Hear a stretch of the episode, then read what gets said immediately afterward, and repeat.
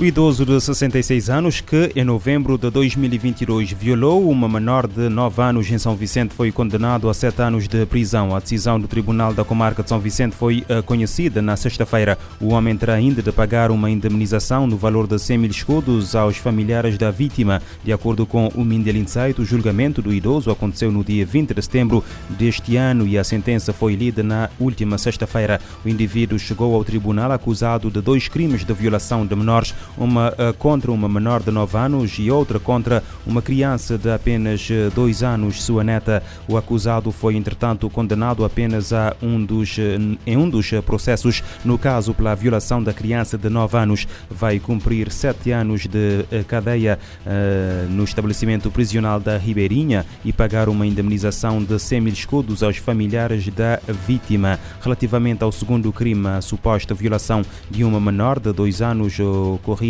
em 2021, o caso acabou por eh, ficar arquivado devido a alegadas falhas na instrução do processo. Cabo Verde registra uma morte por suicídio a cada semana. Informação avançada esta segunda-feira pelo secretário de Estado adjunto da Ministra da Saúde, Evandro Monteiro. O governante discursava no workshop sobre o papel da atenção primária da saúde eh, na promoção do acesso à saúde mental. Com uma taxa de quase uma morte por suicídio a cada semana. O uso crescente de substâncias tóxicas por novos grupos, incluindo mulheres, crianças e idosos. Muitas dessas mulheres são mais solteiras, associados também a doenças crónicas, que muitas vezes resultam no alto índice de abandono do tratamento e reincidências que têm um grande impacto negativo na vida das pessoas, das suas famílias e comunidades. E, em última análise, no próprio desenvolvimento do capital humano e econômico do país. Evandro Monteiro destaca a importância do trabalho interligado entre as famílias e os profissionais de saúde no que se refere aos cuidados às pessoas com doenças mentais. A ONU defende a saúde mental como um direito humano fundamental. Neste Dia Mundial da Saúde Mental, o secretário-geral das Nações Unidas destaca que mulheres e jovens são os mais impactados. Uma em cada oito pessoas em todo o mundo tem questões de saúde mental, sendo as mulheres e os jovens desproporcionalmente impactados. Três quartos dos afetados recebem tratamento inadequado ou não têm quaisquer cuidados. Os dados são destacados pelo secretário-geral da ONU, Antônio Guterres, neste 10 de outubro, Dia Mundial da Saúde Mental. O chefe da ONU ainda ressalta que muitos pacientes enfrentam algum estigma e discriminação.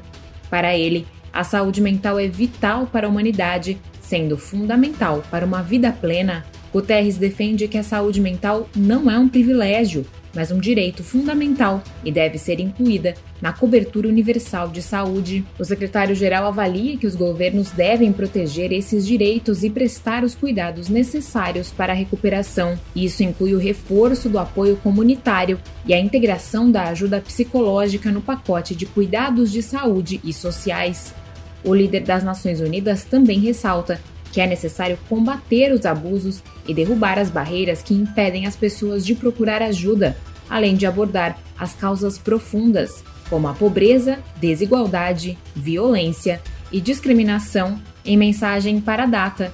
Ele pede que a saúde mental seja reafirmada e defendida como um direito humano universal para construir um mundo mais saudável onde todos possam prosperar da ONU News em Nova York, Mayra Lopes. Para a ONU, a data é uma oportunidade para debater o tema, aumentar o conhecimento e a sensibilização, bem como impulsionar ações que promovam e protejam a saúde mental de todos como um direito humano básico.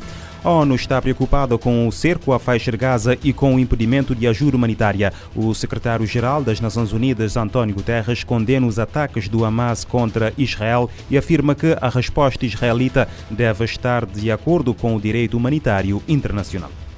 O secretário-geral da ONU, António Guterres, afirmou que está profundamente angustiado com o anúncio de que Israel iniciará um cerco completo à faixa de Gaza com um total fechamento sem eletricidade, alimentos ou combustível. Falando a jornalistas em Nova York, ele condenou os ataques do Hamas neste domingo contra cidades israelenses. Com a resposta das forças de Israel, o chefe das Nações Unidas reforçou que as operações militares devem estar de acordo com o direito humanitário internacional. I am deeply distressed by today's announcement that Israel will initiate a complete siege of the Gaza Strip, nothing allowed in, no electricity, food or fuel. The humanitarian situation in Gaza was extremely dire before these hostilities. Now it will only deteriorate exponentially. Antônio Guterres adicionou que a situação em Israel e na Palestina só pode ser resolvida por meio de uma paz negociada que satisfaça aspirações nacionais legítimas das partes. Ele lembra que a questão humanitária em Gaza já era extremamente terrível antes dos acontecimentos dos últimos dias e observa que com essa medida a situação deve piorar ainda mais. Assim, o líder das Nações Unidas fez um pedido às partes para permitirem a entrada da assistência humanitária urgente aos civis palestinos presos e indefesos na faixa de Gaza. Ele ainda apelou à comunidade internacional por apoio humanitário imediato. De acordo com os dados destacados pelo secretário-geral, os conflitos dos últimos dias já teriam deixado pelo menos 800 israelenses mortos e 2.500 feridos. Entre as vítimas em Gaza, os números indicam 500 mortos e 3 mil feridos. Da ONU News em Nova York, Mayra Lopes. Para Guterres, é hora de acabar com este círculo vicioso de derramamento de sangue, ódio e eh, polarização. No Afeganistão, os habitantes das aldeias atingidas pelo sismo continuam eh, desesperadamente à procura de sobreviventes, três dias depois do terremoto que matou mais de 2 mil pessoas no oeste do país. Segundo as Nações Unidas, 11 aldeias foram totalmente destruídas, não eh, restam nenhuma, não, rest, não restando nenhuma habitação em condições. A reportagem é da RFI. Caminhões carregados de comida, água e cobertores continuam a chegar às aldeias isoladas a cerca de 30 km a norte de Herat, zona mais afetada pelo sismo de magnitude 6.3 e as seguintes oito réplicas que abalaram a região no sábado 7 de outubro, uma região já enfraquecida por uma situação de seca que tem paralisado inúmeras comunidades desde há vários anos. No sábado, os talibãs no poder pediram ajuda às organizações locais para ajudar a levar os feridos para os hospitais. Khalid, 32 anos, habitante da aldeia de Kashkak, explicou em declarações à agência France Presse que muitas pessoas vieram de regiões distantes para ajudar a socorrer as vítimas. No domingo, a União Europeia enviou equipas de socorro à zona do desastre, mas a ajuda internacional é escassa e o sistema de saúde afegão, que depende quase por completo da ajuda estrangeira, confronta-se com importantes cortes financeiros. Desde que os talibãs tomaram o poder em agosto de 2021, tem-se assistido a uma retirada geral da ajuda internacional no país, somando esta catástrofe natural a uma crise humanitária que já se vinha alastrando. Morreram mais de 2.400 pessoas na sequência do sismo e mais de 2.000 outras ficaram feridas, dos quais dois terços são crianças e mulheres, segundo a Organização Mundial da Saúde. Habitantes procuram familiares nos escombros três dias depois do terremoto que matou mais de 2 mil pessoas no oeste do Afeganistão. A ajuda internacional é escassa.